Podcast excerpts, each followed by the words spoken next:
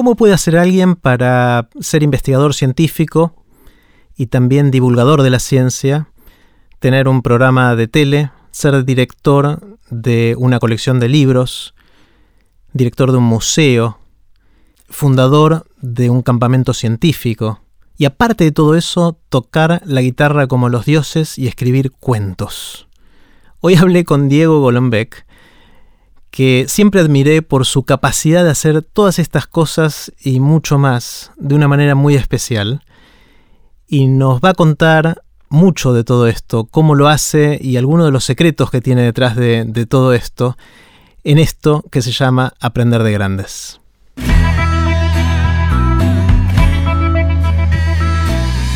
Esto es Aprender de Grandes, el podcast donde comparto lo que aprendo mientras intento aprender durante toda la vida y lo que converso con gente que admiro.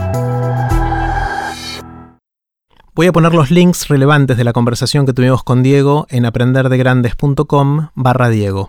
Los dejo con Diego. Hola Diego. Hola Jerry. ¿Cómo va? Muy bien, gracias. Qué bueno. Eh, una de las cosas que hago en Aprender de Grande siempre, cuando empiezo una conversación, es hacer una pregunta súper amplia, casi obscenamente amplia, con la idea de que nos lleve a donde nos quiera llevar la conversación. Y la pregunta que me gustaría hacer, hacerte a vos, para empezar, es, dado que hace tantos años que estás complementando tu tarea de investigador científico con la difusión de la ciencia, me gustaría saber qué aprendiste en todo este tiempo sobre cómo hacer para difundir la ciencia. Eso sí que es obsceno. Es obsceno, yo sé que es Totalmente, sí. Eh, aprendí muchísimas cosas y por suerte de mucha gente también, no, no, solo muchas cosas, sino de muchos maestros. Eh, aprendí que, que, sacar un poco los pies del plato y sacar un poco la cabeza afuera de lo, de lo tradicional o del deber ser, garpa. Eh, está bueno, hay que hacerlo y hay que comerse las críticas y los palos. Muchas veces bien dados y otras veces porque sí. Eh, aprendí un poco eso, animarme a, cosas distintas y que algunas funcionen. Y eso además me hizo también aprender a ser, no diría mejor científico, pero a, a pensar un poco mejor mis preguntas científicas, ¿no? De cómo ¿Cómo le contaría yo esto a, otro público? Esto estoy haciendo en el laboratorio. Y si yo fuera el divulgador de lo que estoy haciendo en el laboratorio, ¿qué contaría? Y eso me ayuda mucho realmente, porque sin, sin perder el rigor o el tecnicismo, te permite poner las preguntas en otro contexto un poco más amplio. Así que es un juego de ida y vuelta que ayuda a las dos partes. Está buenísimo. ¿Sentís que el, eh, cuando decís garpa, eh, sentís que garpa porque decidís investigar en otras cosas con esa lente que le pones de cómo lo contarías vos o un tercero a, las audiencias más generales?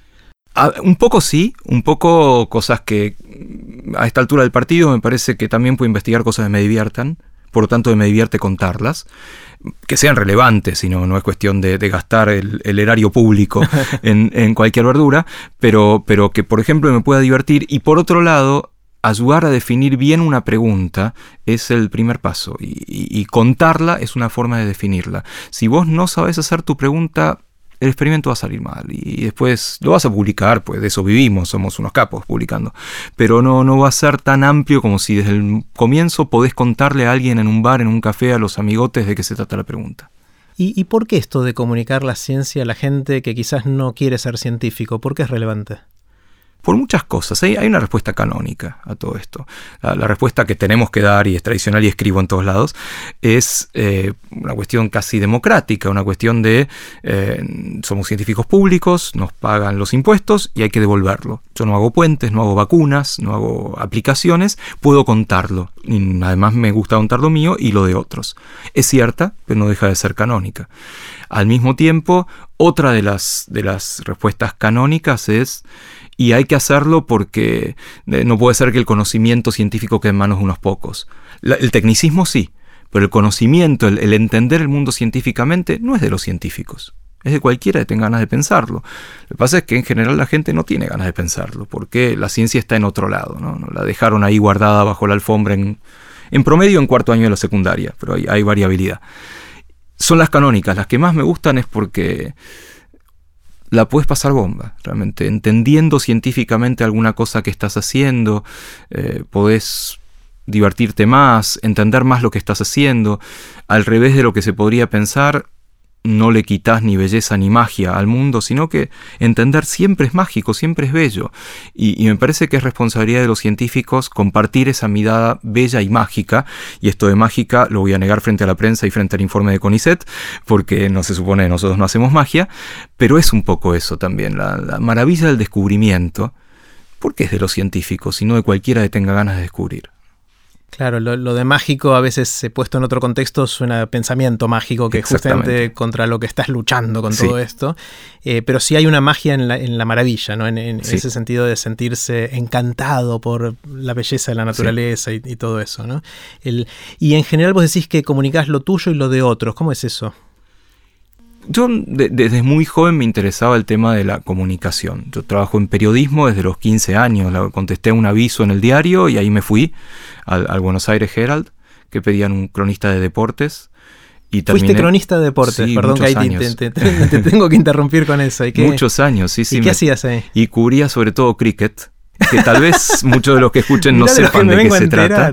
El cricket es una porquería que dura tres días. ¿Se juega en Argentina? Se juega en Argentina, claro. En, Lomas, Hurlingham, en Don Torquato, en todos lugares muy ingleses, ¿no? Mirá. Eh, entonces, primero entender de qué se trataba, las reglas son muy extrañas, te decía, dura tres días, paran para tomar el té, paran para almorzar, es una comunidad muy pequeña y terminas conociéndolos, pero fascinante no era ir a cubrir el, partido de cricket a Lomas, sino volver a la redacción. Yo era un nene de 15 años, mis viejos estaban de vacaciones y bueno, yo contesto el aviso, a ver qué pasa, y me tomaron inmediatamente, pues no había nadie. No había nadie Entonces volví a la redacción y era maravilloso, porque ahí estaban Robert Cox, estaban, tipos bestias, ¿eh?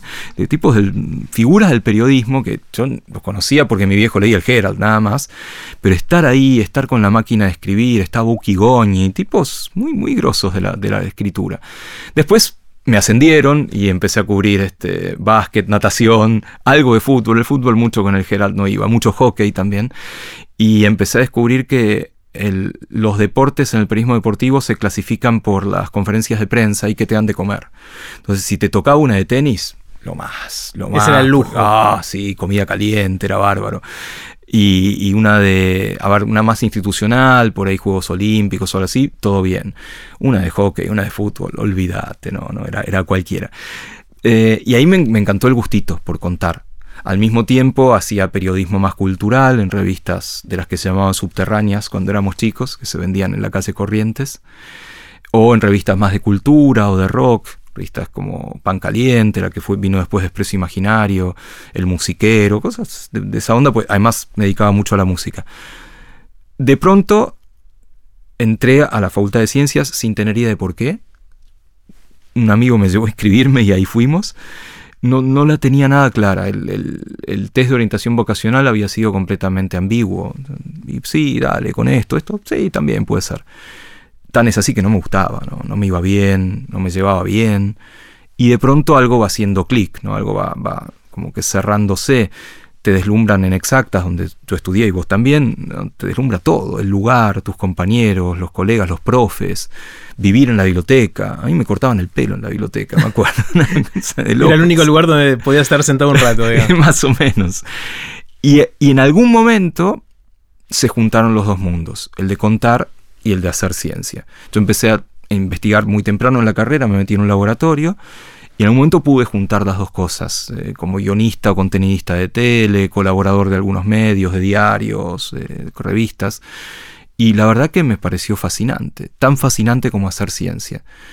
Y uno no puede vivir solo de contar lo que hace, porque está bueno hacerlo, todos debieran, debiéramos hacerlo, pero si te fascina tanto esa actividad y tenés que ampliar un poco, a ver qué están haciendo otros y cómo contarlo, cómo contarlo de una manera distinta, un formato diferente, eso que decíamos al principio de animarte a contar desde otra galera. Y así se fue dando y se juntaron esos dos mundos que son los que me hacen particularmente feliz o lleno. Está genial. Una de las premisas básicas de aprender de grandes eh, es que seguramente contando lo que uno aprende, lo aprende distinto, lo aprende mejor, lo termina de aprender. Eh, y por eso quiero las cosas que voy aprendiendo ir contándolas. Con lo cual me, resuena mucho lo que decís en el sentido de que, de que Garpa también en el sentido de, tener más claro lo que uno mismo hace. ¿no? Eh, ahora, el otro lado de la pregunta es, para poder comunicar la ciencia, ¿hay que ser científico o no hace falta? Esa es una pregunta tremenda que conteste lo que contestes, te ganas enemigos. claro. ¿sí? Eh, no, no, no hace falta. Realmente no hace falta, sí hace falta tener una base en ciencia.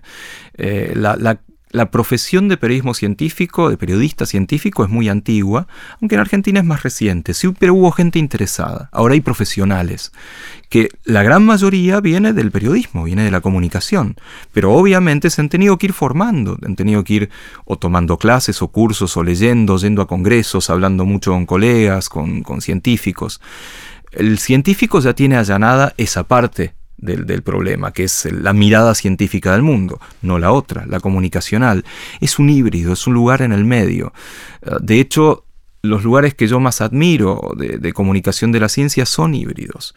Lugares como programas de tele, cosas de radio, revistas, una revista como New Scientist, por ejemplo, que es, para mí es la Biblia de la divulgación científica, una revista inglesa de divulgación, y hay de las dos cosas. La gran mayoría de los comunicadores son científicos renegados pero también hay otros que vienen puramente de la comunicación y se han ido especializando y en esa intersección surgen maravillas. Renegados en el sentido que dejaron de hacer investigación como científicos. Sí, sí, es en algún momento si te volcás demasiado se complica un poco mantener los dos pies. Yo necesito mantenerlos, yo necesito las dos, los dos sombreros porque me siento rengo no es tan común tu caso, ¿no? De, mantenerte tan activo en ambas cosas. No, y me cuesta tiempo, obviamente. Eh, me cuesta detractores también. ¿sí? ¿De qué lado estás? claro, parece que la gente te, tiene que categorizar. Sí. O sos científico o sos divulgador de la ciencia. Sí, y yo necesito las dos cosas. Por ahora me banco, sobre todo porque puedo descansar por ejemplo, descansar en que en mi laboratorio hay pibes que son una masa y, sé que si no voy por varios días las cosas funcionan. Y con comunicación en general siempre se trabaja en equipo, así que también uno puede descansar en otras cosas. Si no tuviera eso, tendría que optar por una o por otra. De hecho, eh, yo viví varios años afuera. Creo que esta vida no la podría hacer afuera, de ninguna manera. el renacentismo que nos permite el Río de la Plata, es imposible de pensar en Estados Unidos, por ejemplo. Una vez que te especializás, el bombardeo es tanto que es muy difícil, hay muy poca gente que ha podido en esas culturas mirar con muchas miradas. Eh, se me ocurre gente como Sagan. Por ejemplo, o Richard Feynman, o, ese tipo de gente, pero son, los contás con lo de la mano. Y, son los grandes maestros. Claro, claro, esa es la gente que, uno sigue, que, admira. Eh, claramente es, algo complejo. La, otra cosa en que, que, lo mencionaste al pasar es esta pulseada que puede haber socialmente en, nuestras sociedades en general entre el, pensamiento riguroso, científico, lógico eh, y el pensamiento más mágico, supersticioso, donde la religión entra en algún lugar también ahí. ¿Qué, rol juega la difusión en, esa tensión?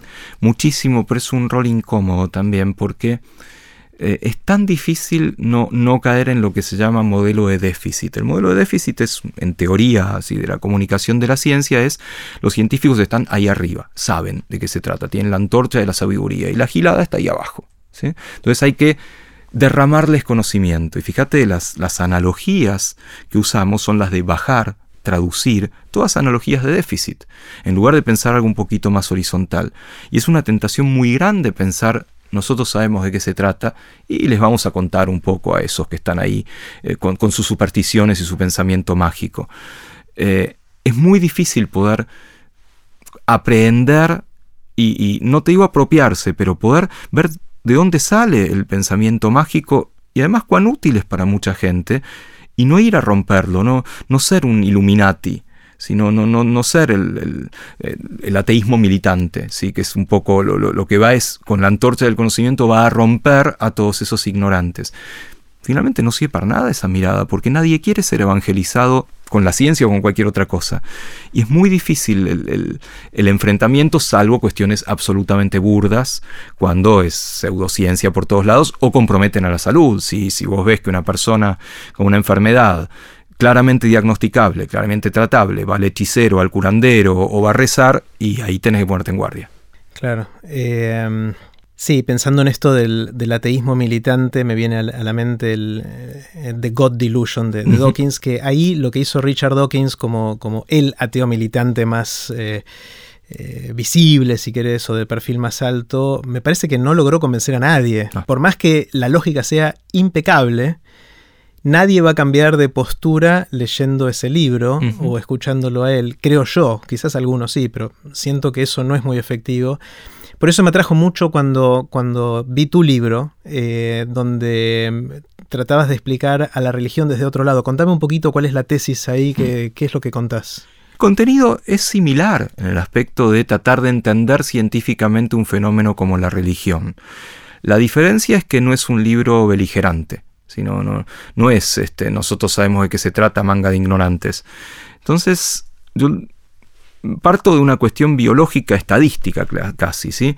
La, la enorme mayoría de la población es religiosa. Es creyente seguro y religiosa en una enorme proporción. Entonces uno puede decir es un fenómeno social, aprendido, cultural, etc. O frente a un número tan enorme, un biólogo tendría que preguntarse, che, ¿y esto no será algo biológico, algo innato, algo hasta hereditario?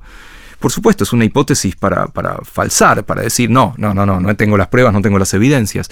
Pero una vez que te metes ahí, y el camino empieza a ser interesante porque hay evidencias de que venimos de fábrica con la capacidad de creer en lo sobrenatural. Y eso explica un montón de fenómenos. Y eso es lo que yo quería contar en el libro, no ir contra la religión. Yo no soy un tipo religioso, pero bueno, no, no quiero ir tampoco contra la religión, sino tratar de entenderla desde el punto de vista de la ciencia, particularmente de la neurociencia, que es donde estarían un poco alojadas o explicadas estas creencias en lo sobrenatural.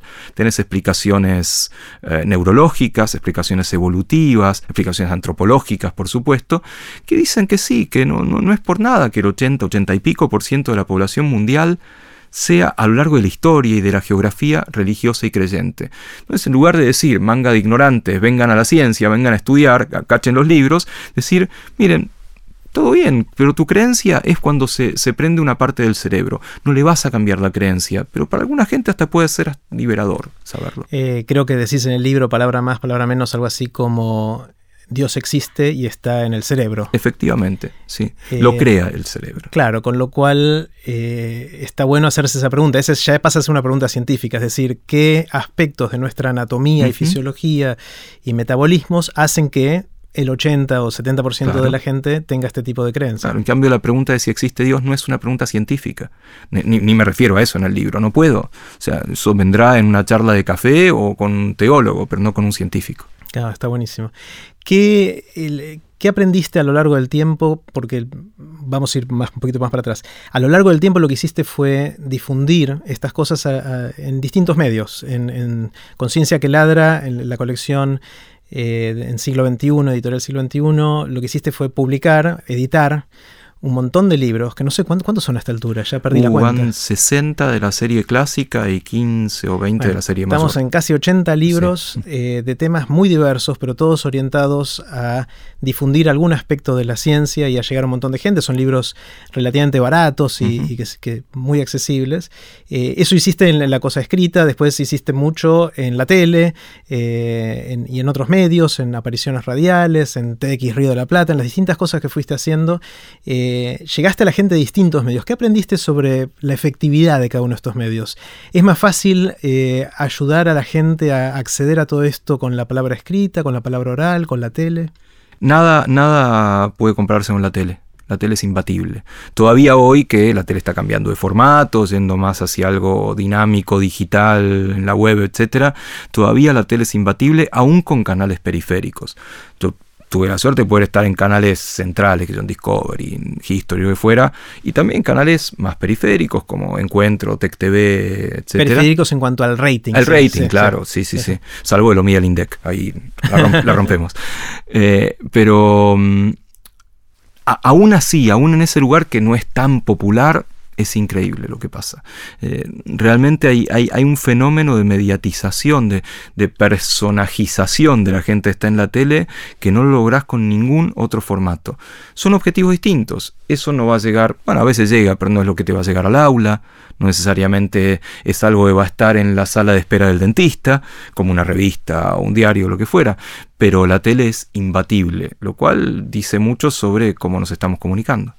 Claro. Y ahora te embarcaste en la aventura de un museo. Contame del museo.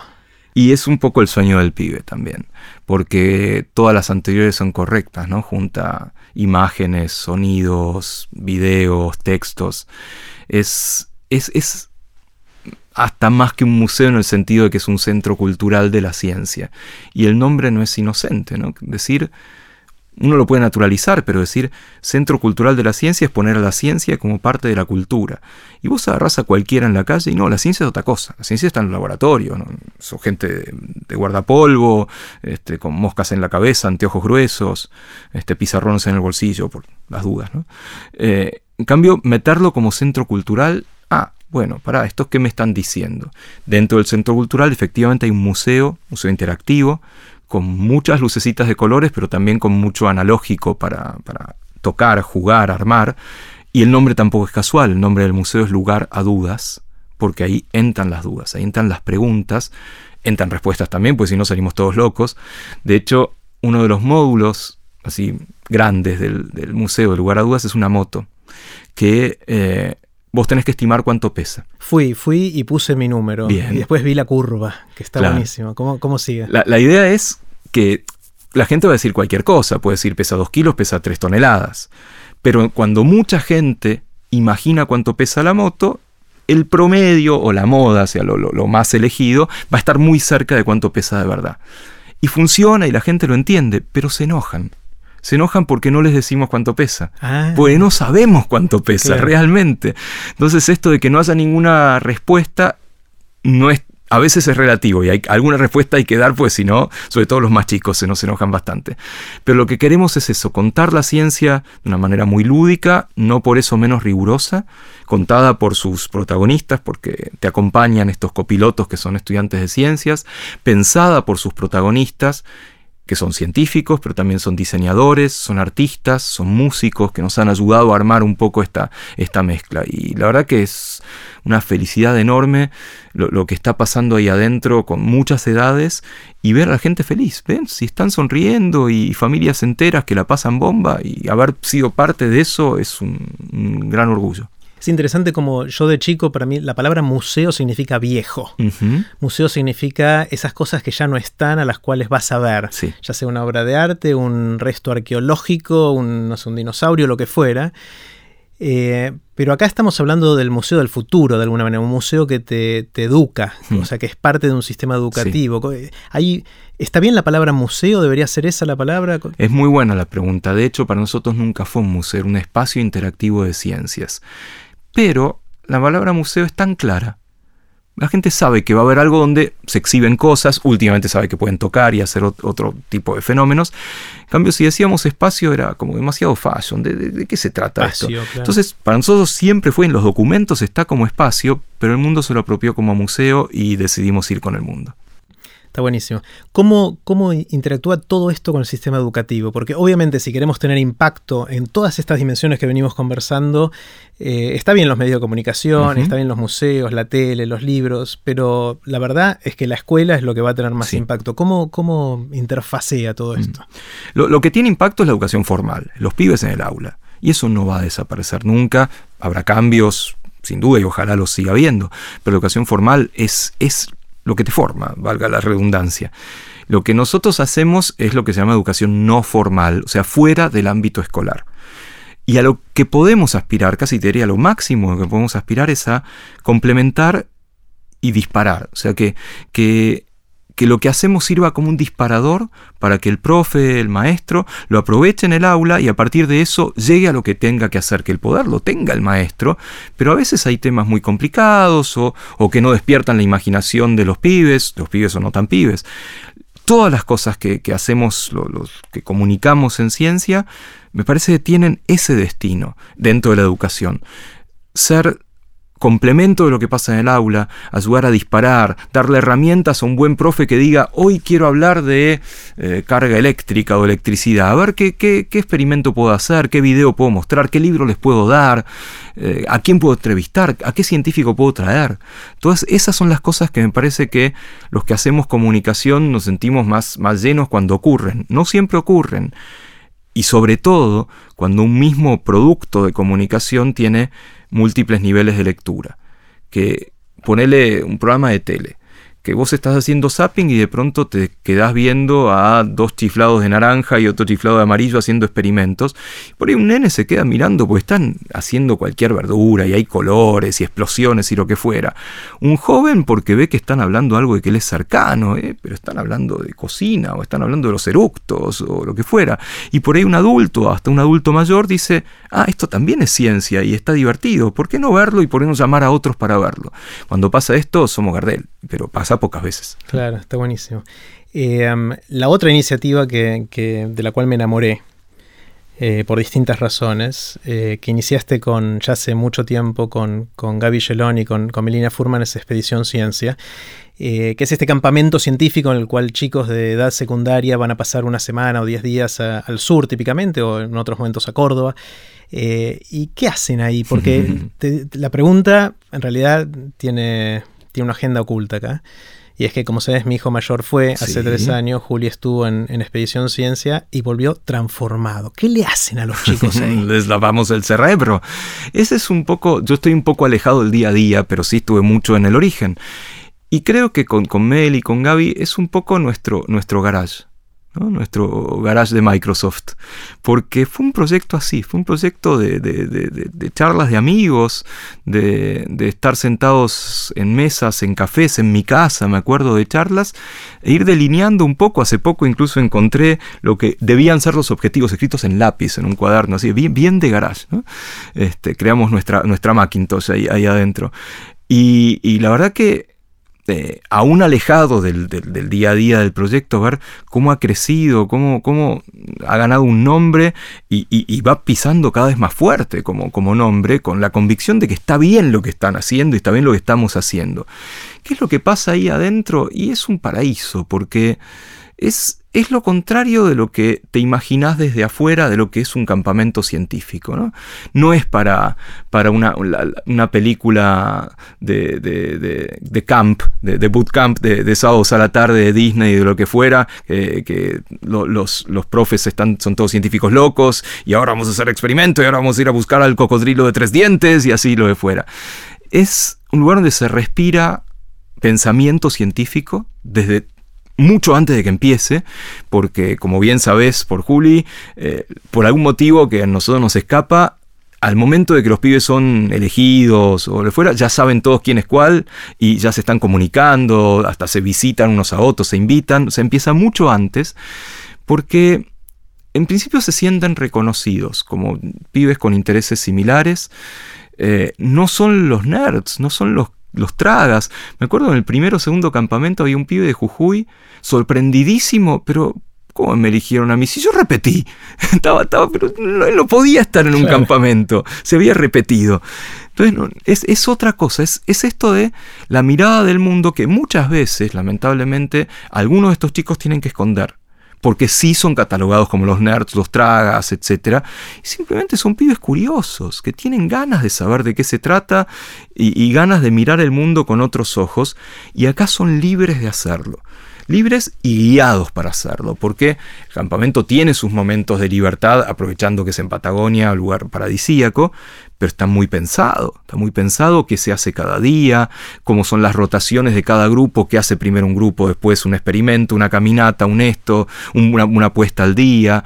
Por supuesto hay mucho de ciencia, todos los, los eh, coordinadores son científicos, jóvenes, un poco menos jóvenes, hay muchísimo de, convivencia, en el buen sentido de convivencia a un campamento en el sur. De hecho, los grupos que se forman son de una solidez que no se puede creer. Al día de hoy, tres años después de que Juli fue, eh, se siguen visitando porque están de todas las provincias que cada vez que vienen a Buenos Aires hacen la juntada o se van todos a Córdoba. O es increíble, ah, pero ya van 12 años y los de 12 años también. Algunos son coordinadores ahora. Y lo loco, me parece los expedicionarios son, son a Argentina para, parafraseando, a Mafalda, lo que los chinos a la población mundial, porque están en todos lados.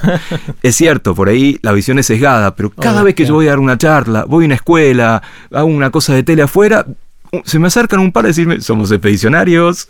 Te van siguiendo, te van siguiendo. Sí, sí, es buenísimo. Está genial. La otra cosa que me llama mucho la atención eh, de vos, Diego, es la primera vez que te vi agarrar una guitarra y empezar a, tocar, que de hecho fue en mi casa, Eh, y, otra, y de repente me entero que estás por lanzar el libro de cuentos y vamos al, lanzamiento de un libro de cuentos del científico y leo los cuentos están espectaculares. Eh, el arte juega un rol muy importante en tu vida también. O sea, no es solamente la, ciencia y la divulgación de la ciencia, sino el arte. ¿Dónde está el arte en tu vida? Eh, está desde siempre, desde mucho antes que la ciencia, seguro, pues la música, el teatro, las letras vinieron antes, sin duda. Eh, no, no sabría de dónde, algo de mandato familiar, de verdad, la biblioteca de mis viejos era maravillosa, mi papá pintaba, eh, pero era químico y pintaba. Así que había, había, un, poco, había un poco algo de eso. Eh, por un lado, son, siguen carriles muy independientes, no tienen nada que ver con la ciencia, realmente nada que ver. Yo no puedo pensar un experimento con una mirada artística, no tiene nada que ver. Pero sí tienen mucho que ver con el estilo que yo quiero darle a la comunicación de la ciencia por eso los programas de tele, o por eso de los libros sean objetos literarios, o que el museo haya tenido tanta impronta artística de artistas plásticos que vinieron a, poner su mano en esto. Eh, ahí sí, por eso es que, que, es donde me puedo sentir pleno en la comunicación de la ciencia, no en el periodismo ni en la ciencia, pero sí en la comunicación, porque puedo juntar todos esos mundos que nos hacen no forman parte a todos. Bueno, tuve la fortuna de poder juntarlos en un mismo lugar, que es esto de comunicar. Comunicar de un lugar diferente, de un museo, un programa de tele que no se parezca a otros, libros que no se parezcan a otros. Está buenísimo. voy, a, hacer una infidencia acá de, algo que, vi en TDX Río de la Plata. Eh, y es que vos, Diego, prestás atención a cosas que ninguno de nosotros prestamos atención en, el escenario, por ejemplo, y, la disposición de las cosas y, cómo mover una cosita a un lugar o taparla con algo para que sea una sorpresa, cosas que quizás tienen una mirada artística de la comunicación. Eh, que me parece es, otra manera de ver cómo complementa al, contenido científico para poder llegar de otra manera. ¿no? Y ahí, ahí sí le veo, le veo una, un costado con la ciencia. Los datos son los datos, y no hay con qué darle, y uno no es trucho, y la verdad que pocos científicos, yo no conozco demasiado que sean, sean truchos, pero contarlos es un arte. ¿sí? Contarlos, qué contar, cómo contar, si es un gráfico, si es una tabla, si pones más adjetivos o lo que fuera. Y ahí me parece que hay esta mirada que, que los científicos vamos aprendiendo del arte de contar historias. Está buenísimo. Diego, ¿tomás un poquito de agua? ¿Cómo no? Y así termina la primera parte de la conversación con Diego Golombek. Pueden ver los links relevantes en aprenderdegrandes.com barra Diego. En la segunda y última parte de la conversación con Diego le hice el bombardeo típico de preguntas de Aprender de Grandes. Viene en la segunda parte de este episodio, no se lo pierdan. Recuerden que pueden suscribirse para no perderse ningún episodio de Aprender de Grandes en aprenderdegrandes.com. Los espero en el próximo episodio de Aprender de Grandes, cuando les cuente lo que aprendo en mis intentos por seguir aprendiendo durante toda la vida y en las conversaciones que tengo con gente que admiro. Chau.